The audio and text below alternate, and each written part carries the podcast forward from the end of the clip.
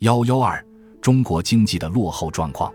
由于估算战前中国近代工业发展的速度较快，所以一些西方学者对当时中国经济的前景持乐观的态度。他们认为，如果没有日本人的人亲，中国近代工业有可能保持战前的增长速度。那么，经过一段时间的发展以后，中国很有可能实现国家的工业化。但是，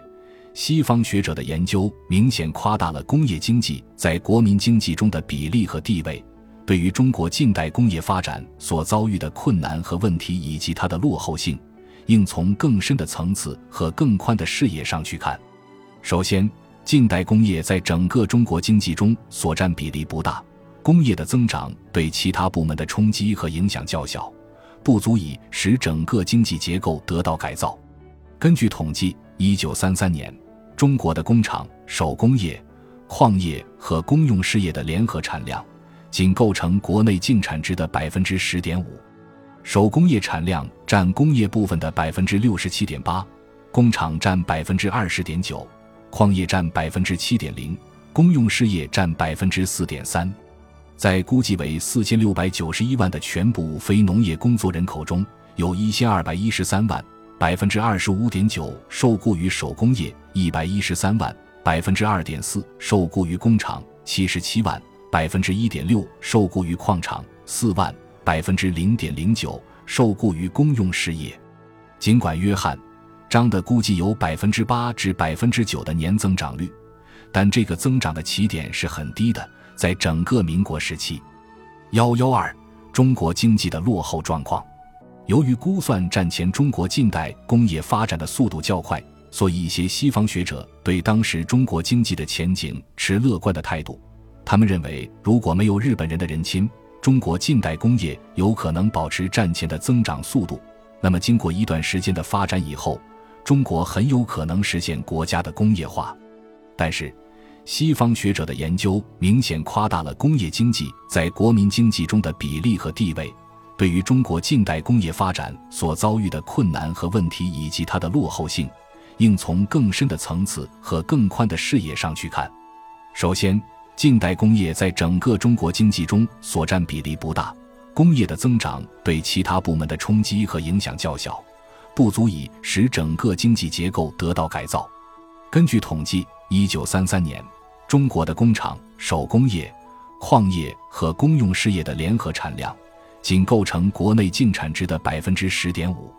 手工业产量占工业部分的百分之六十七点八，工厂占百分之二十点九，矿业占百分之七点零，公用事业占百分之四点三。在估计为四千六百九十一万的全部非农业工作人口中，有一千二百一十三万，百分之二十五点九受雇于手工业，一百一十三万，百分之二点四受雇于工厂，七十七万。百分之一点六受雇于矿场，四万；百分之零点零九受雇于公用事业。尽管约翰·张的估计有百分之八至百分之九的年增长率，但这个增长的起点是很低的。在整个民国时期，幺幺二，中国经济的落后状况。由于估算战前中国近代工业发展的速度较快，所以一些西方学者对当时中国经济的前景持乐观的态度。他们认为，如果没有日本人的人亲，中国近代工业有可能保持战前的增长速度。那么，经过一段时间的发展以后，中国很有可能实现国家的工业化。但是，西方学者的研究明显夸大了工业经济在国民经济中的比例和地位，对于中国近代工业发展所遭遇的困难和问题以及它的落后性，应从更深的层次和更宽的视野上去看。首先，近代工业在整个中国经济中所占比例不大，工业的增长对其他部门的冲击和影响较小，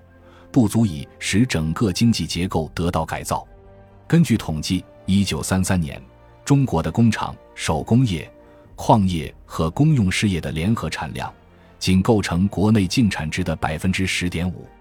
手工业产量占工业部分的百分之六十七点八，工厂占百分之二十点九。矿业占百分之七点零，公用事业占百分之四点三，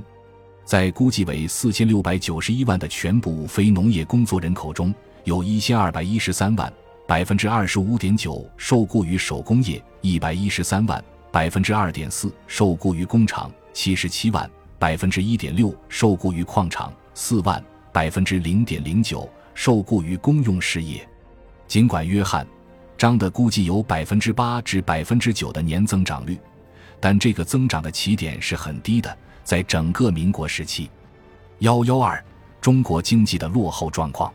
由于估算战前中国近代工业发展的速度较快，所以一些西方学者对当时中国经济的前景持乐观的态度。他们认为，如果没有日本人的人亲，中国近代工业有可能保持战前的增长速度。那么，经过一段时间的发展以后，中国很有可能实现国家的工业化。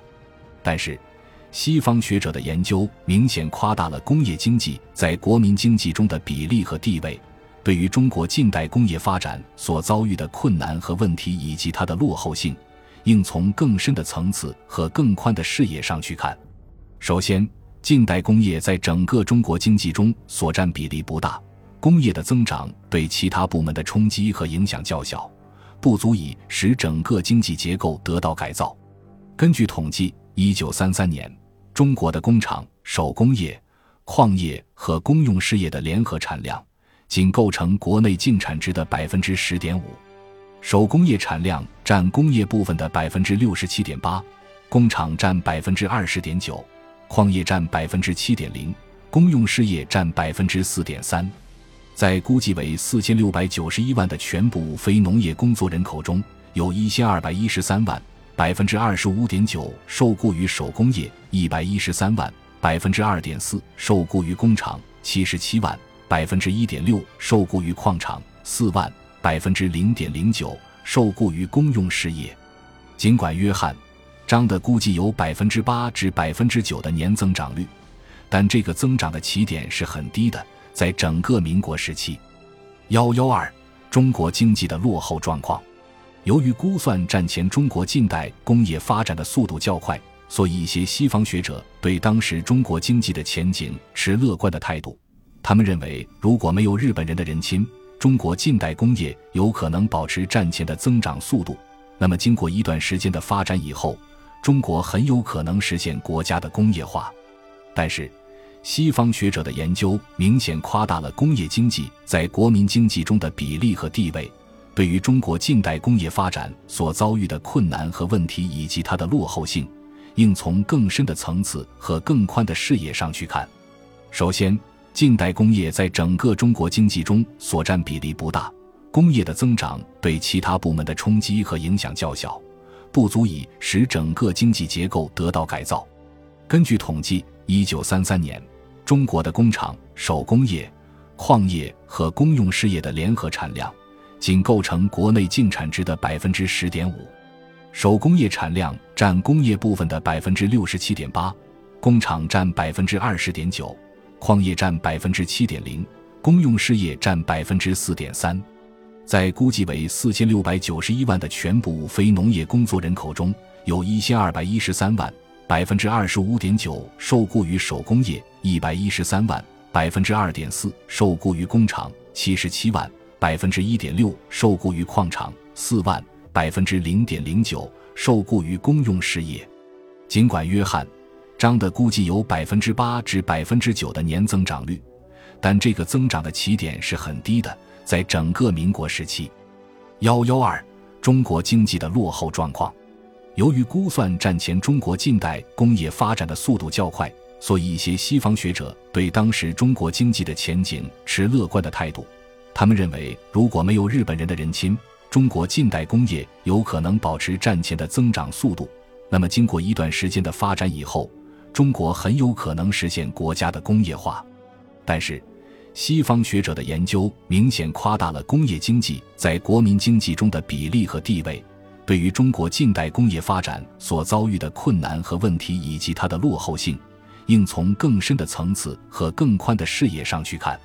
首先，近代工业在整个中国经济中所占比例不大，工业的增长对其他部门的冲击和影响较小。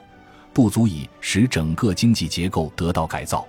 根据统计，一九三三年，中国的工厂、手工业、矿业和公用事业的联合产量，仅构成国内净产值的百分之十点五。手工业产量占工业部分的百分之六十七点八，工厂占百分之二十点九，矿业占百分之七点零，公用事业占百分之四点三。在估计为四千六百九十一万的全部非农业工作人口中，有一千二百一十三万，百分之二十五点九受雇于手工业；一百一十三万，百分之二点四受雇于工厂；七十七万，百分之一点六受雇于矿场；四万。百分之零点零九受雇于公用事业，尽管约翰、张的估计有百分之八至百分之九的年增长率，但这个增长的起点是很低的。在整个民国时期，幺幺二中国经济的落后状况，由于估算战前中国近代工业发展的速度较快，所以一些西方学者对当时中国经济的前景持乐观的态度。他们认为，如果没有日本人的人亲。中国近代工业有可能保持战前的增长速度，那么经过一段时间的发展以后，中国很有可能实现国家的工业化。但是，西方学者的研究明显夸大了工业经济在国民经济中的比例和地位，对于中国近代工业发展所遭遇的困难和问题以及它的落后性，应从更深的层次和更宽的视野上去看。首先，近代工业在整个中国经济中所占比例不大，工业的增长对其他部门的冲击和影响较小，不足以使整个经济结构得到改造。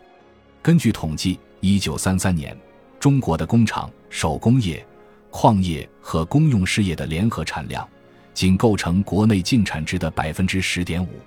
手工业产量占工业部分的百分之六十七点八，工厂占百分之二十点九。矿业占百分之七点零，公用事业占百分之四点三，在估计为四千六百九十一万的全部非农业工作人口中，有一千二百一十三万，百分之二十五点九受雇于手工业；一百一十三万，百分之二点四受雇于工厂；七十七万，百分之一点六受雇于矿场；四万，百分之零点零九受雇于公用事业。尽管约翰。张的估计有百分之八至百分之九的年增长率，但这个增长的起点是很低的。在整个民国时期。